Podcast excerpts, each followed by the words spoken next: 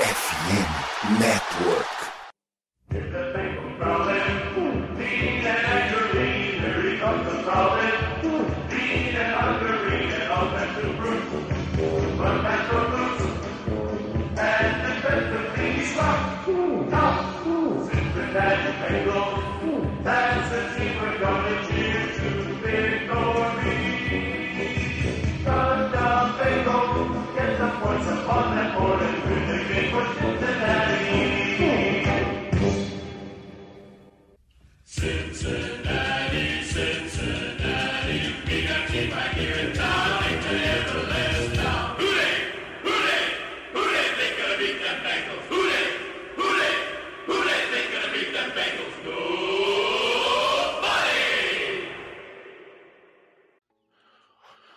Olá, seja muito bem-vindo ao podcast Who Day BR, a casa do torcedor do Cincinnati Bengals no Brasil. Hoje, episódio número 46, e vamos repercutir a vitória do Bengals no Nissan Stadium sobre o Tennessee Titans.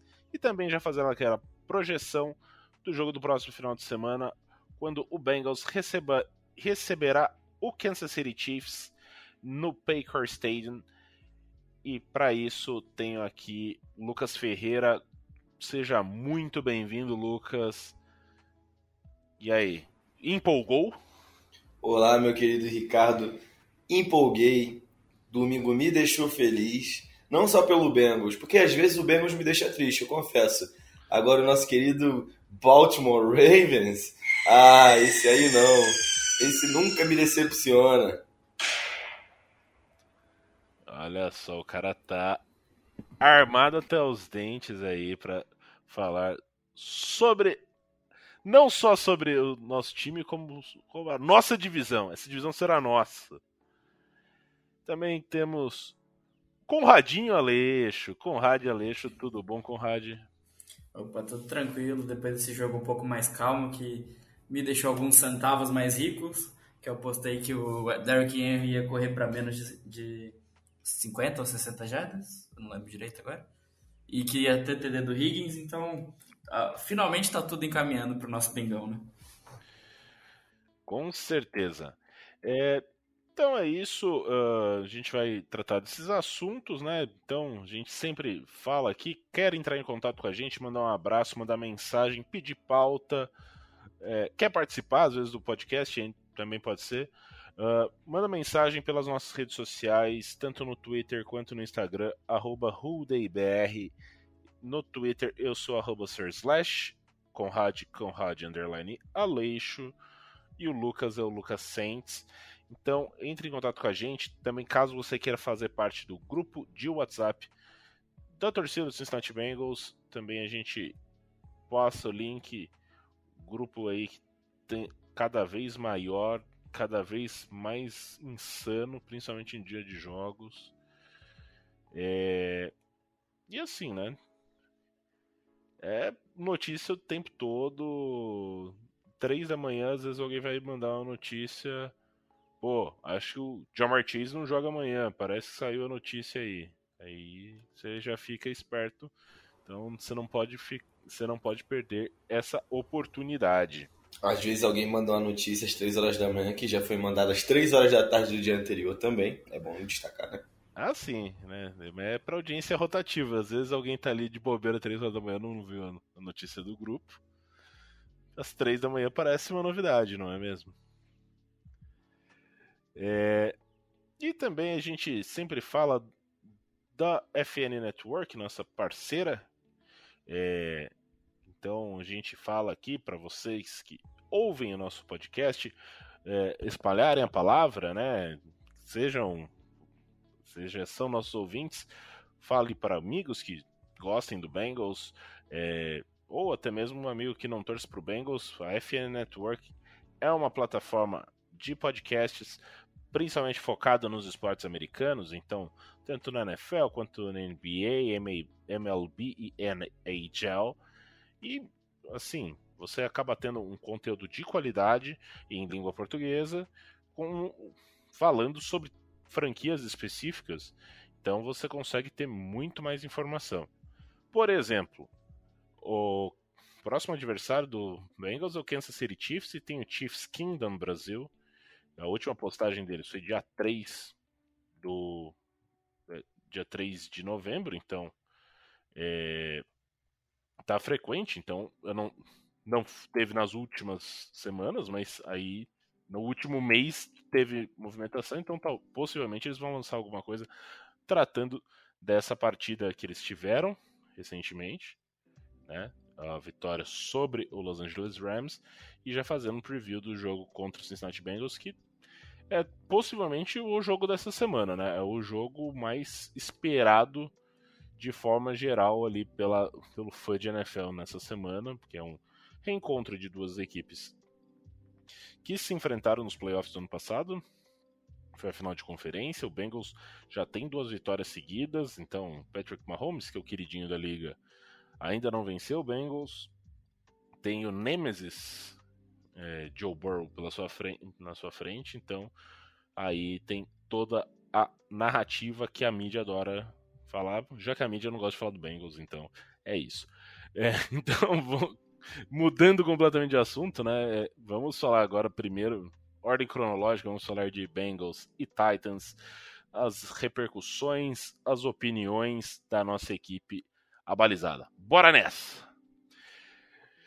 É, então a gente tem aí 20 a 16, um jogo até certo ponto tranquilo? Posso falar tranquilo, Lucas? Na minha opinião, sim, Ricardo. É...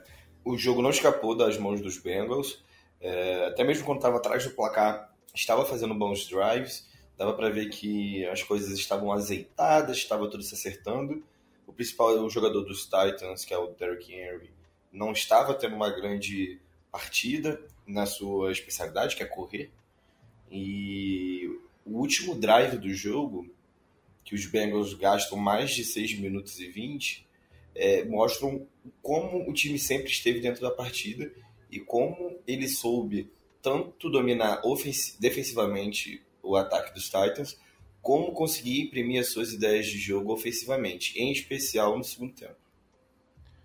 É, e assim, é, acaba sendo muito importante a essa partida, né?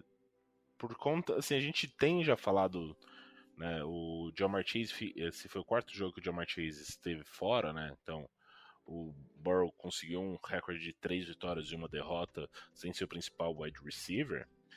Mas nessa partida não era só o Jamar Chase que estava fora, né? É, o time não contava também com o Joe Mixon, então a responsabilidade nos ombros do Joe Burrow aumentava drasticamente e no, no T. Higgins, porque assim, Ali era questão de o Bengals vai precisar passar a bola. É, por mais que o Perrine tenha viesse de uma semana de três touchdowns, não, você não pode esperar que seu running back reserva vá ser um destaque toda a partida. É, você está sem seu principal wide receiver, então isso vai diminuir as oportunidades, as janelas, né? Para você encontrar alternativas. Então, você conseguia ver muitas vezes a defesa do Tennessee Titans dobrando ou até mesmo triplicando na marcação, né, colocando dois jogadores ali em cima, mais safety, seja no T. Higgins, seja no Taylor Boyd. Taylor Boyd teve uma, uma atuação muito apagada. É, até mesmo os outros wide receivers, né? O, o Trent Irwin fez uma é, recepção. Ela foi uma recepção extremamente importante, tanto que o Tennessee Titans perdeu um, um timeout, né? Desafiando a jogada, mas ele não produziu muito. T. Higgins teve que elevar o seu nível de jogo e o Joe Burrow também para conseguir uh, fazer com que o time tivesse uma partida um pouco mais tranquila na questão do ataque, né? É, vocês falaram do jogo ser tranquilo, acho que o único momento que a gente ficou um pouco assustado foi aquela jogada do Henry, né, que foi a única que ele fez na partida, que acabou sofrendo um fumble lá quase no TD, e a gente acabou virando um TD do Traylon Burks, e logo depois o train out, né, eu acho que aí deu uma, uma assustadinha. Mas é, tirando isso, eu acho que o sentimento foi sempre de, de ter um jogo sob controle que no final o Bengals ia ganhando. E você falou dos do jogadores aparecendo também. A bola do Trenton Irwin é a bola que geralmente era do Chase, né? Então você vê que o time consegue continuar usando as mesmas jogadas com os jogadores fora. Né? É, uma coisa que assim, não vou dizer que me dava um medo. Assim, nossa, vamos perder esse jogo alucinadamente. Assim, um medo quase que irracional. Mas que tava me deixando um pouco incomodado a quantidade de faltas que estavam sendo marcadas, pelo menos no primeiro tempo, principalmente na questão de, de retornos ou em situações críticas ali, como no primeiro drive, onde o time vinha desempenhando bem é, e tem uma, uma interferência ofensiva de passe completamente desnecessária do Chris Evans, que travou o ataque um pouquinho antes de começar a área de, de alcance de field goal pro, pro Evan McPherson, que me irritou. E daí foram vários outros pequenos errinhos ali. Então aquele começo de jogo tava um pouco precisando ser polido, na verdade, né? Você precisava acertar algumas, algumas questões, algumas questões do time, mas muito também da arbitragem, que na minha opinião não foi boa para ambas as equipes. Assim, não é, nossa, foi uma arbitragem tendenciosa, só marcava a falta por um lado elas marcaram várias coisas que. Aquele assim, putz, precisava marcar essa falta mesmo? É, e assim, de parte a parte, teve um, um jogador inelegível é, numa formação de punch, teve umas coisas assim que. É, chega a um ponto de estranheza e parece que a arbitragem estava buscando um protagonismo num jogo que era de duas das principais equipes da IFC, né?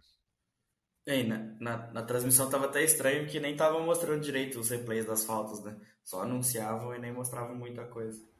É, lembrou um pouquinho. Agora vou parecer aquele cara que só fala da ex, né? Mas lembrou um pouquinho do Bengals do, do Marvin Lewis, que sofria com muitas faltas, era ainda mais na fase final da, da, da passagem dele por Cincinnati. É, e é algo que a gente não viu com o time do Zach Taylor no ano passado e no começo desse ano também.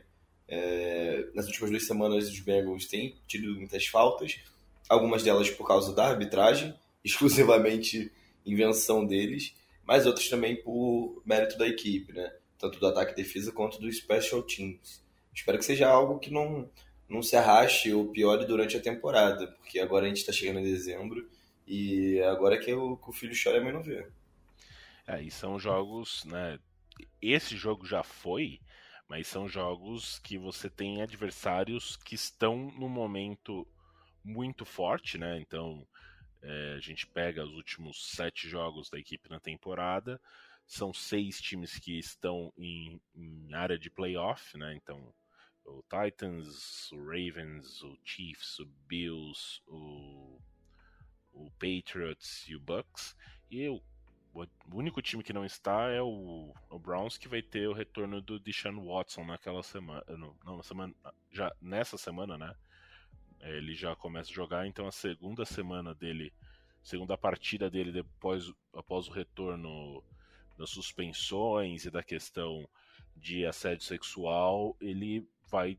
Então, a tendência que a torcida, né, o, o time de Cleveland esteja bastante empolgado, então é um jogo que o Bengals não pode entrar com relaxamento mental, não pode dar espaço e cometer esses, esses erros, né, essas falhas mentais, esses enganos, porque esses, essas falhinhas podem causar. É, podem custar um jogo. Então eu acho assim, muito importante até a, a, a, gente brinca muitas vezes assim, é uma visão muito good vibes, assim, é, mas o que bom que aconteceu num jogo que o time ganhou. Então é aquele assim, fica o alerta e que não se repita e nos próximos jogos o time consiga vencer sem que tenha sem, sem cometer esses erros. Acho que, com, acho que contra times que o ataque não é o principal fator, não é a principal chave da equipe, esses erros acabam não custando tanto. Por exemplo, você cede algumas pass interferences para o ataque dos Titans, ok, manteve o drive deles vivos, mas e aí? Eles fizeram o que na partida, sabe? Então, passa. Agora, quando você faz isso contra um ataque que tem Patrick Mahomes, que tem Travis Kelsey, que tem o Juju jogando um bom futebol americano, é, é, é difícil, né? É complicado. É, são seis pontos ali no placar, certamente. Talvez sete, né? Com um field goal, ou oito com a conversão de dois pontos. Então, quando você vai enfrentar um ataque, eu não sei se o Conrad concorda, você concorda, Ricardo? Quando você enfrenta um ataque muito forte, essas faltas, elas são devastadoras, ainda mais quando cometidas pela defesa. Assim, se você comete isso, sei lá, contra um Patrick Mahomes ou contra um, um Josh Allen, assim, o, tudo que você quer é tirar esses jogadores de campo. E essas faltas, normalmente, eles vão esticar drives que, ainda mais se for tipo uma terceira descida, machucam ainda mais o desempenho, né? Porque você fala assim, pô, a gente tava tirando os caras de campo, você dá mais uma chance, você desanima a defesa, você dá um ânimo novo pro ataque, e daí acaba tornando tudo um pouco mais complicado. É, e é, essa questão toda da, das faltas e tudo mais estava criando uma situação bem sustentável no início do jogo, né? O time estava sempre começando no buraco e enfiado no buraco estava se enterrando mais ainda, né? Tava dificultando mais a, a situação com, com, com as faltas e, e não estava conseguindo sustentar o ataque em campo, né? Poderia cansar a defesa contra um ataque melhor se, não, se a defesa não tivesse conseguindo forçar o train out do outro lado também. Então, e, e principalmente também a, a, atuação do special teams, né? Se tivesse com, com o Hubbard do jeito que ele estava é, jogando antes, a gente estava num buraco ainda maior, né? Que não estava conseguindo chutar essa bola para longe. Então, você vê que se, se fosse um jogo um pouco mais complicado, com um ataque mais potente, realmente poderia ter causado mais estrago. É, até eu li, eu acho que ontem isso, no The Athletic, uma matéria falando sobre o Drew Creasman, é, inclusive dos oito principais, os oito punts mais longos do time na temporada, quatro ou cinco são deles e três são nessa partida. Então, assim, ele. O número um, o mais longo, foi no jogo contra o Steelers. O número dois é um do Kevin Huber. O número três e o número quatro já foi nessa partida. Então isso mostra a importância dele. E que bom que uh, o Darren Simmons, né, o técnico de Special Teams, optou por fazer essa alteração e aparentemente está dando resultado, né? São aqueles jogadores invisíveis que fazem a total diferença né, no, final que é um drive que você coloca o adversário um pouco mais perto da red zone deles, e aí um three and out, um punch para cá, e o time já começa, o ataque já começa na linha de 40, linha de 50, né? Então, que bom que ele chegou é, já servindo, com, conseguindo é, adicionar o time, e os field goals com o Ivan McPherson, como a gente pôde ver no, no sábado, no sábado não, no domingo estão funcionando. Então, a maior dúvida da galera, né, se era química, se iria funcionar, funcionou. Inclusive, o jogo foi decidido pelo Carl Adomitz, né? Nosso long sniper aí cavando uma falta maravilhosa. É, e outra coisa que, assim, é, a gente falou do jogo ser bastante complicado, é, né, por estar muito apertado, o Tennessee Titans é, segue, né, mais uma partida onde eles não cedem é, mais de 21, pelo menos 21 pontos. Então, eles estão a 2, 4, 6, com essa partida, 8 partidas, cedendo 20 pontos ou menos. Sendo que o Bengals, desse, de, desse intervalo, foi o único que fez 20 pontos no tempo normal. O, o único outro que também tinha, tinha conseguido colocar 20 pontos contra essa defesa tinha sido o Kansas City Chiefs, mas precisou entrar na, no overtime para fazer isso.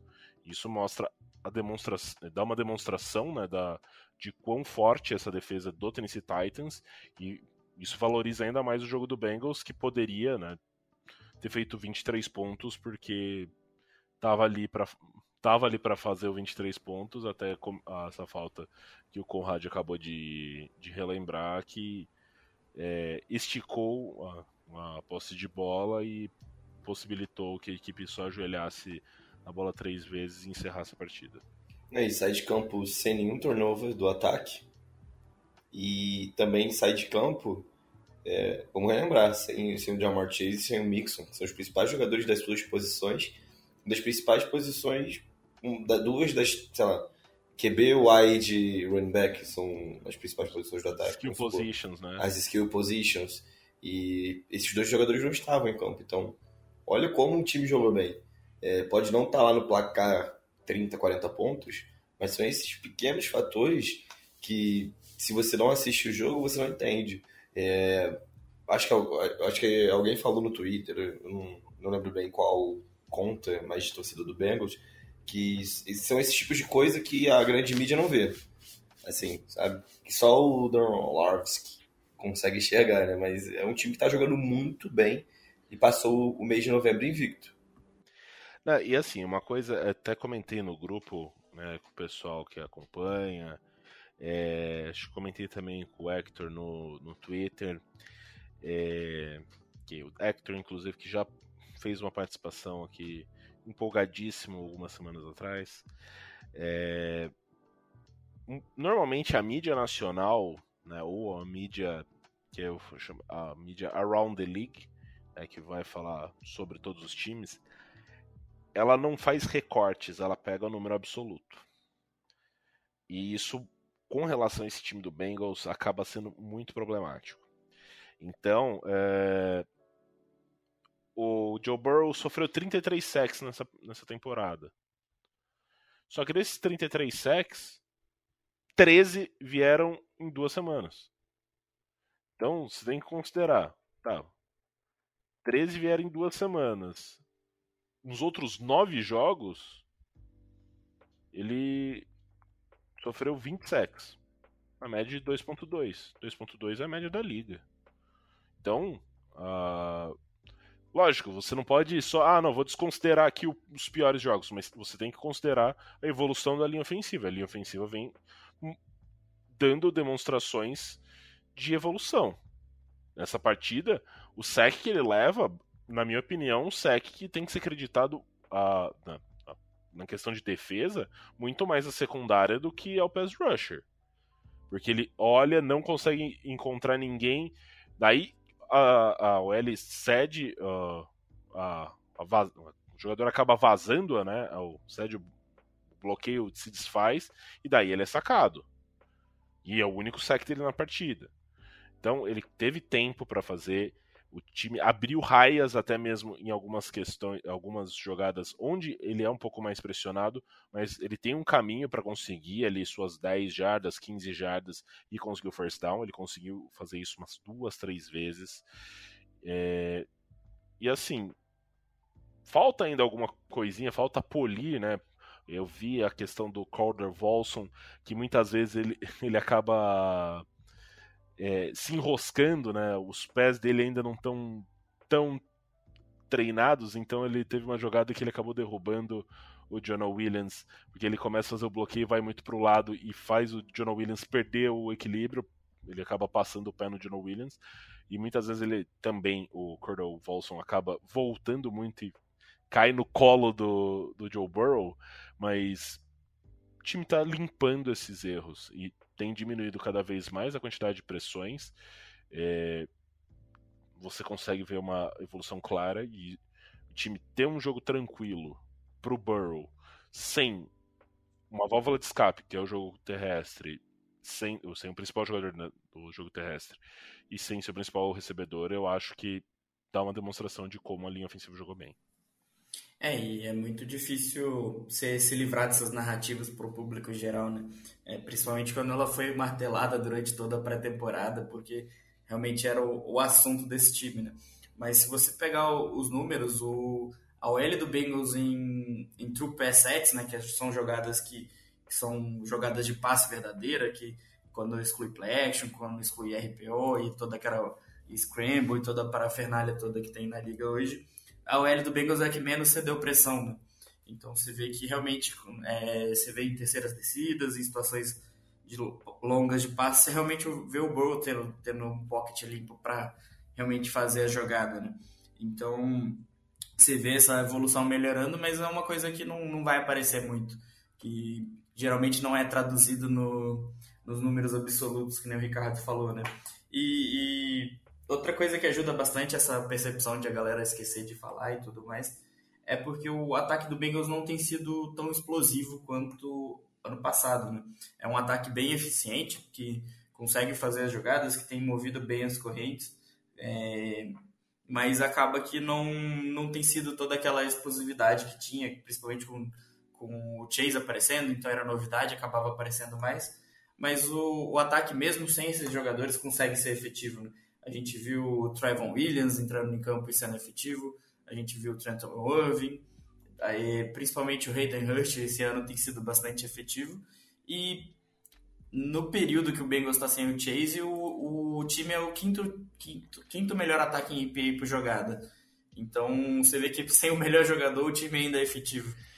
Né? E outra coisa que eu acho que auxilia nessa questão, você falou do Jamar Chase. Jamar Chase ele é uma diva, mas é a diva do bem, né? Ele não é o cara que que fica falando um monte e tudo mais, mas ele chama muita atenção, ele é um cara dos holofotes. O T. Higgins lembra muito AJ Green nesse, nesse. É aquele cara vai e faz muito bem o trabalho dele, mas é muito difícil você ver ele. Ele não vai ser o cara que vai estar no outdoor.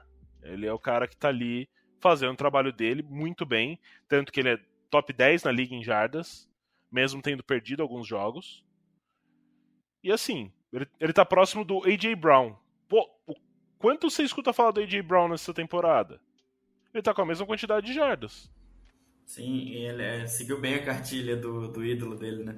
E, mas outro fator que eu acho que ajuda também a, a afastar o Bengals um pouco do, do, do, favoritismo da grande mídia falando é que a defesa do Bengals é uma defesa bem efetiva sem, sem a, as splash plays, né? A gente fala que o time do Bengals não tem sec, não, não, tem, não tem muita int, mas a defesa funciona, o time não toma ponto. E no final das contas é, é, é a primeira coisa que você quer de uma defesa. Né? Você quer que seu time entregue boa posição de campo, que não tome ponto para o seu ataque resolver. Então, é, principalmente eu acho que pelo rendimento dos jogadores sem ter muito nome, é, eu acho que a galera acaba esquecendo um pouco do, do Bengals nesse quesito. Além de ter aqueles jogadores marcados, né, que já passaram por outras franquias, não tiveram tanto destaque assim. É, então a gente fala do Von Bell, a gente fala do Eli Apple, o Trey Hendrickson, que teve um ano bom, mas era uma dúvida até chegar aqui, é, até chegar em Cincinnati. É, e muitos jogadores que, que assim, o DJ Reader, ele não era um ele era um bom jogador, mas ele é um jogador também numa posição que tem pouquíssimo destaque.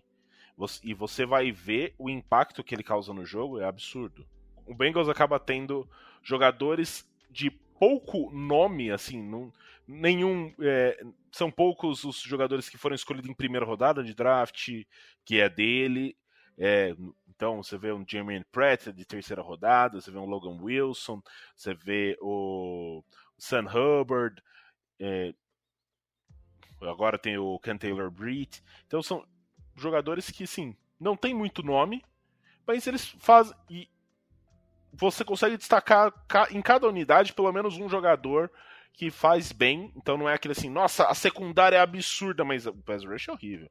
Não, é um, é um time bem equilibrado. A secundária com a lesão do Tido Abiabuzi é um pouco. O ponto um pouco que a gente tem um pouco mais de apreensão, mas eu acho que é um time muito equilibrado, principalmente defensivamente.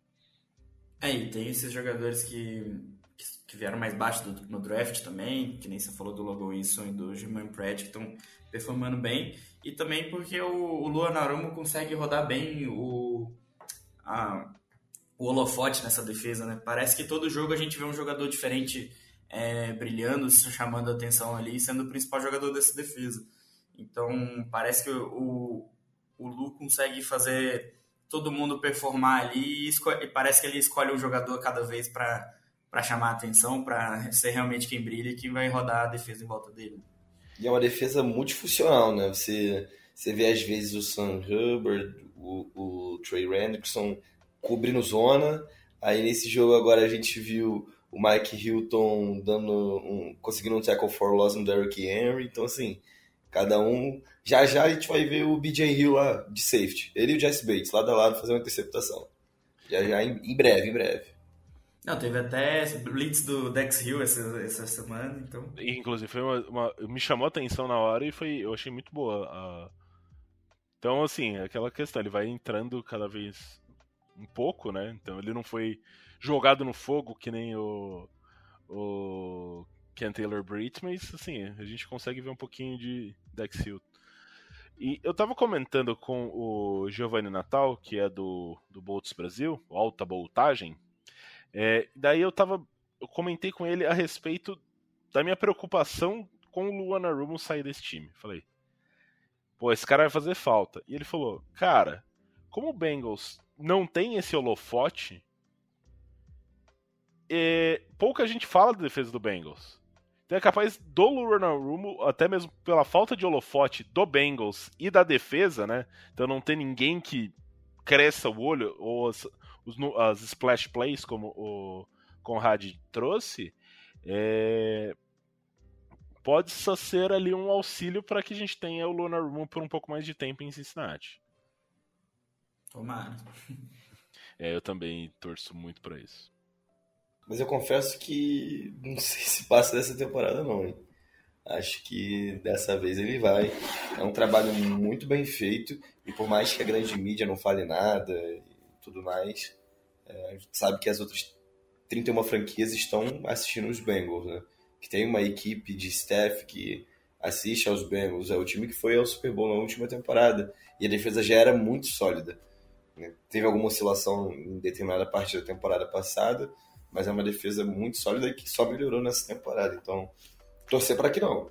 Torcer para que deixem, deixem o, rapaz lá, mas caso ele vá, fez, nos fez feliz, nos fez feliz. É, e assim, continuando, né, falando da unidade do Luana Rumo, que partida a ser exaltada? Tanto DJ Hill, DJ Reader e Ken Taylor Britt. O Ken Taylor Britt foi uma surpresa para mim. E assim, que bom que ele conseguiu ver um pouco de campo antes dessa desse pedaço da temporada que tá um pouco mais puxado.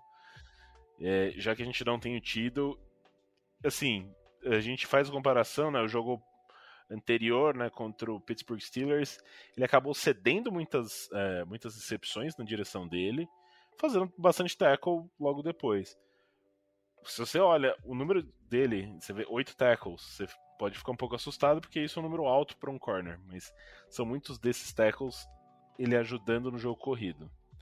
Inclusive um deles maravilhoso foi ele forçando um fumble no Derrick Henry. Ok, a defesa não conseguiu recuperar, mas a vontade dele, o, ele, o fato dele não desistir da jogada foi algo assim inacreditável.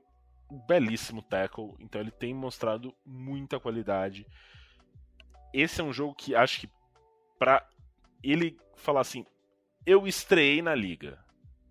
Eu acho que esse é aquele jogo que o cara vai chegar depois e falar, beleza, agora é só fazer isso que que, que agora eu já sei mais ou menos o, como a banda toca por aqui, né? É, teve uma jogada que ele deu um teco no, no Derrick Henry que ele saiu comemorando como se tivesse feito a pick six, né? Ele tá, é, é um corner que gosta muito de bater e eu acho que muito dessa percepção que a gente teve de um pouco de melhora é porque como o ataque aéreo do, do Titans não é tão bom, a gente pode usar um pouco mais de marcação individual. E o Ketelo Beach é um, um corner um pouco mais físico, que gosta de, de bater no jogo corrido, como o Ricardo falou, mas também ele gosta muito de entrar em contato com, com os Whites e, e tentar segurar um pouco mais, né? A gente viu algumas faltas contra os Steelers dele, que ele realmente estava batendo um pouco mais além da conta, porque estava em zona. Então, é, nesse jogo a gente viu uma melhora dele justamente por causa disso, que teve uma porcentagem maior de, de jogadas ali no, no X1. E então a gente conseguiu ver uma marcação dele um pouco melhor, porque ele não estava precisando ler tanto, né? Era só ter, ficar junto com, com quem estava marcando, né? E você via que a marcação dele estava muito boa, apesar de ter cedido alguns passes, que nem aquele do, do Traylon Burke é que lá não tem como defender, gente. É, ele tava ali, ele bateu na bola. Ele, às vezes o futebol americano é feito para ataque, né? não tem como. Ah, e assim, tem que dar o mérito, né? O Traylon Burke fez uma, uma boa recepção num passe bem decente do. do. Ryan Tannehill. Nem, todo, nem toda jogada a defesa vai conseguir atuar. Ele cobriu bem, não teve jardas após recepção. Infelizmente não conseguiu evitar a recepção, mas. É, e é um mismatch. Né? Acontece. Os wide receivers são mais altos que os corners, então é o tipo de coisa que eventualmente vai acontecer. É uma rota gol que você tá mano a mano e a bola vem no alto. Você vai fazer o quê? Levar uma escada para campo? Não dá. Tinha muito que ele fazia ali. Então, sim, de forma geral, a gente consegue ver que nas três fases do, do campo, a gente teve um bom desempenho na minha, no meu modo de ver. Né? E, e, assim, deixa pavimentado um caminho que, muito esperançoso né, para o duelo do próximo final de semana, quando a equipe retorna a Cincinnati. E enfrenta o, o Kansas City Chiefs que é, atualmente é o cd 1 da, da AFC, mas assim. Eu não tenho. Eu confesso que eu não tenho assistido muitos jogos do Kansas City Chiefs, mas me passa a impressão de. Tá ganhando, mas. Tá meio engasgado, não tá?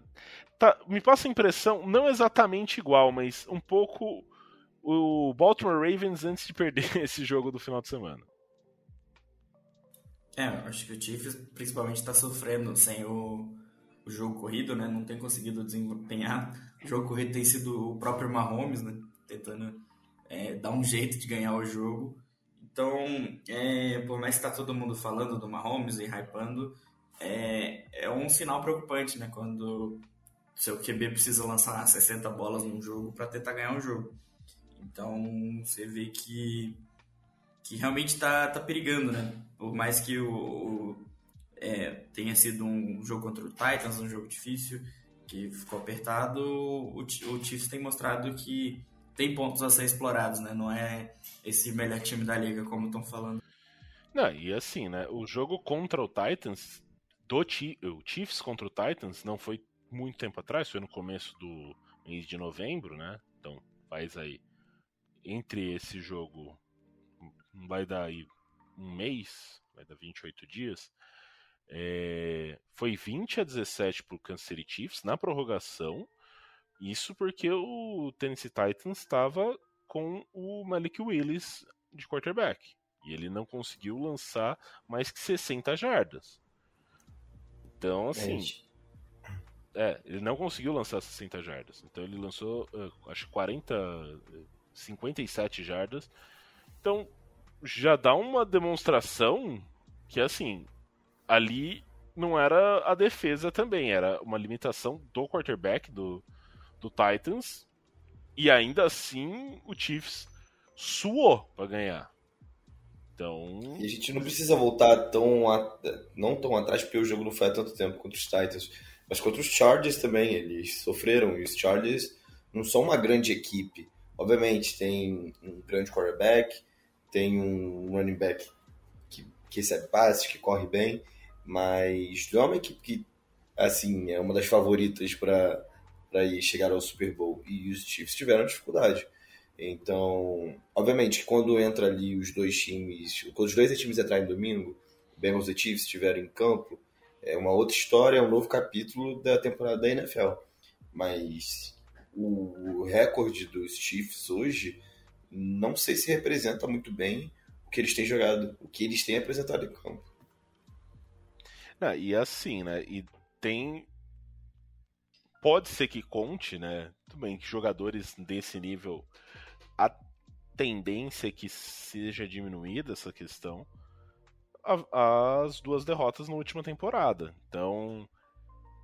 O Bengals a tendência é que tenha o retorno do Jamar Chase, a tendência é que volte também o John Mixon, ou seja, vai estar com um time quase completo, né? O Josh Tupou também deve voltar, ele já estava é, acabou ficando inativo, mas estava treinando na última semana.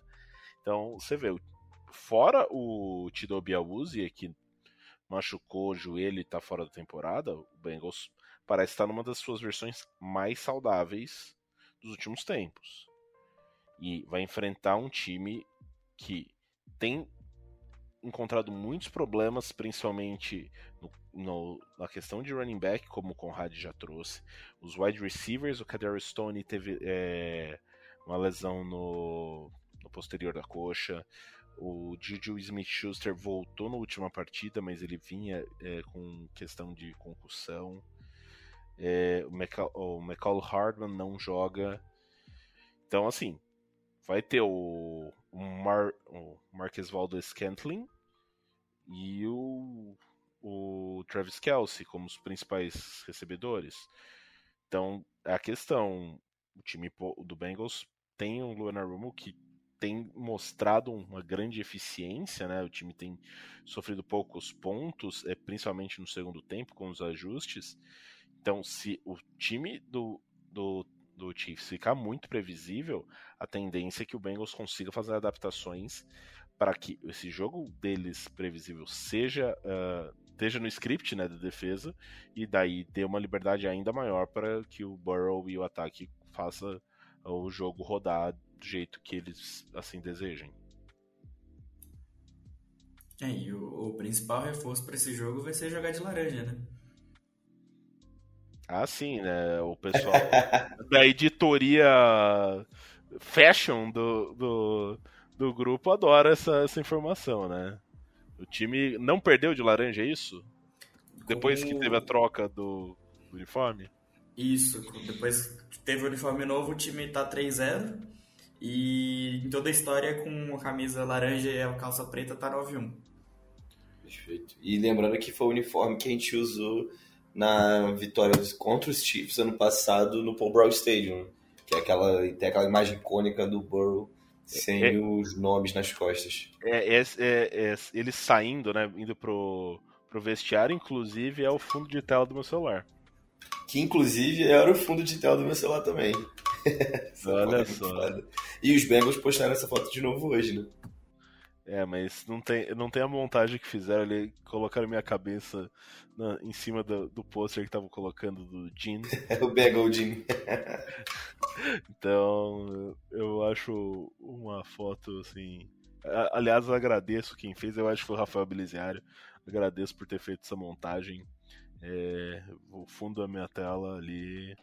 De um momento, sim, muito bacana. Foi a vitória na última temporada. E as duas últimas. As duas vitórias na última, na última temporada, as duas vieram com, vi, com viradas, né? Espero que dessa vez o Bengals assuma as rédeas da partida mais cedo. É, acho que ninguém quer ter que segurar o ataque do Chiefs para três pontos no, no, no, segundo tempo para poder ter que virar, né? eu até, mundo... quero, eu até quero segurar três pontos, mas não para ter que virar a partida. É, exatamente, então... para fechar o jogo, né? Não para ter Exato. que virar, porque tá no buraco. Ao não é menos é assim. o mesmo raio vai cair três vezes, né? Não é possível. Ao menos é, o que eu fico um pouco mais tranquilo é que não tem o Terry Hill, por mais que o Eli Apple domine esse confronto, eu, eu achava um, um, duelo assim muito complicado você ter um dos jogadores mais rápidos da liga, um dos melhores wide receivers da liga, é, tendo o Mahomes lançando para ele era uma, uma questão que, que me trazia um pouco de calafrios. É, será que o, o PHD Tree Flowers vai dominar mais uma vez Travis Kelsey? Também temos que ver isso, né? Ah, sim, talvez, ou também tem Dex Hill, talvez. Aí. É, temos mais ele, ele, ele, ele vai ser o marcador de T dessa vez. CBT, né? É, é eles estão ali. Estão tirando a. a coleira.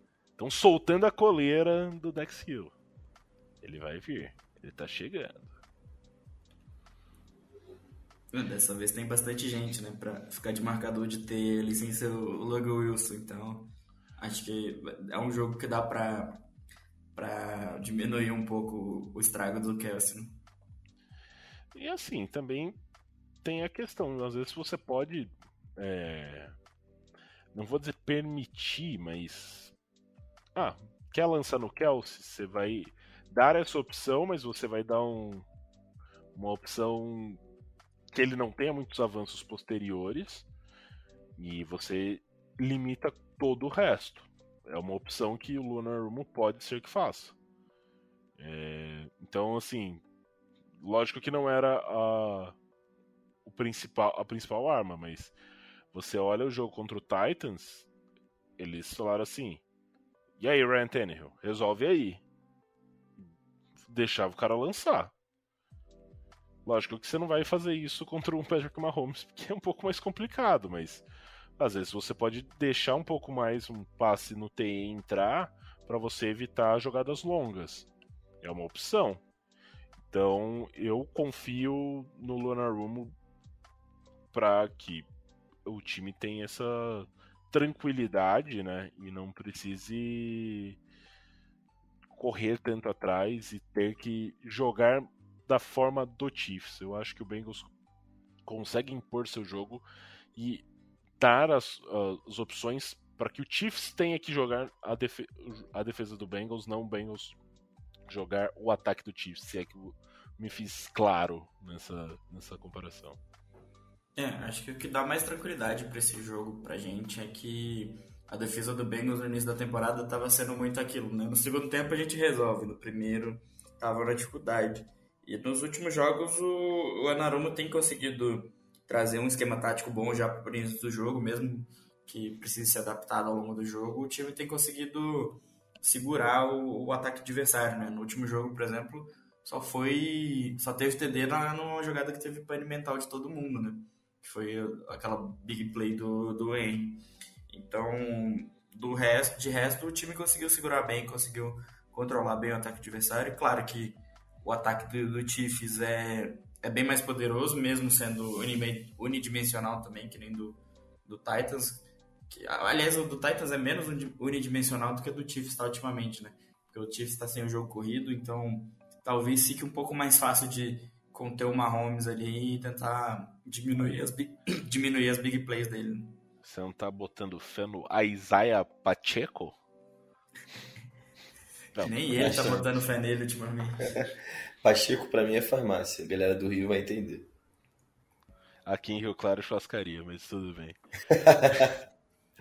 é, então acho que é isso. Uh, não sei se vocês querem falar alguma bold prediction, alguma coisa assim, mais alguma previsão a respeito do jogo. Porque acho que a gente conseguiu cobrir bem ali. Uh, uh, a gente não trouxe exatamente uma análise ponto a ponto, mas a gente conseguiu correr bem é, na nossa conversa falando sobre os principais é, as principais preocupações que a gente tem que ter e uh, os confrontos que estarão postos frente a frente no domingo, né?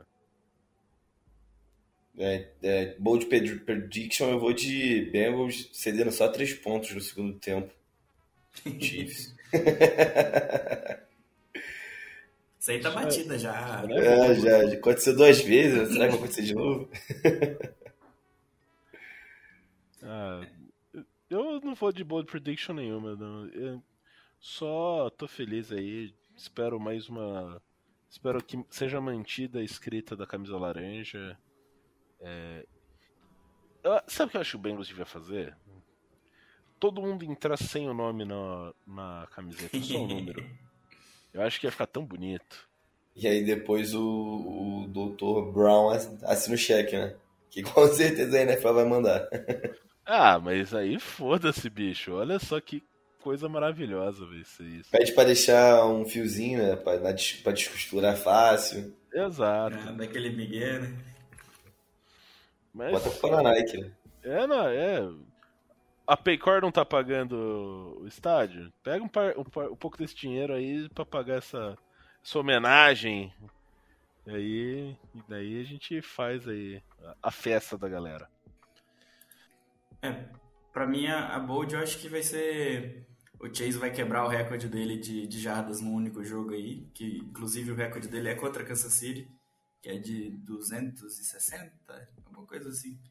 Então, eu acho que o Chase vai quebrar esse recorde aí de novo.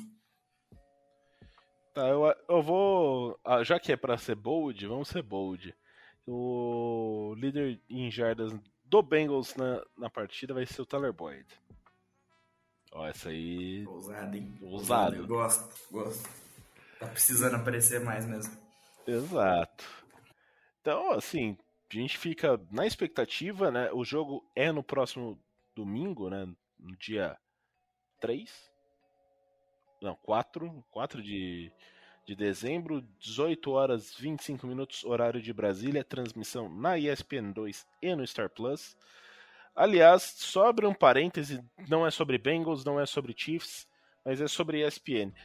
É, eu já fiz normalmente. Eu sou uma pessoa bastante crítica é, com relação à escolha de transmissões. Quem escuta já faz algum tempo sabe disso. Já fiz reclamações, principalmente quando o Bengals não estava na, na, na grade de transmissão. Mas o que a ESPN fez esse final de semana na, nas escolhas de jogos é um absurdo.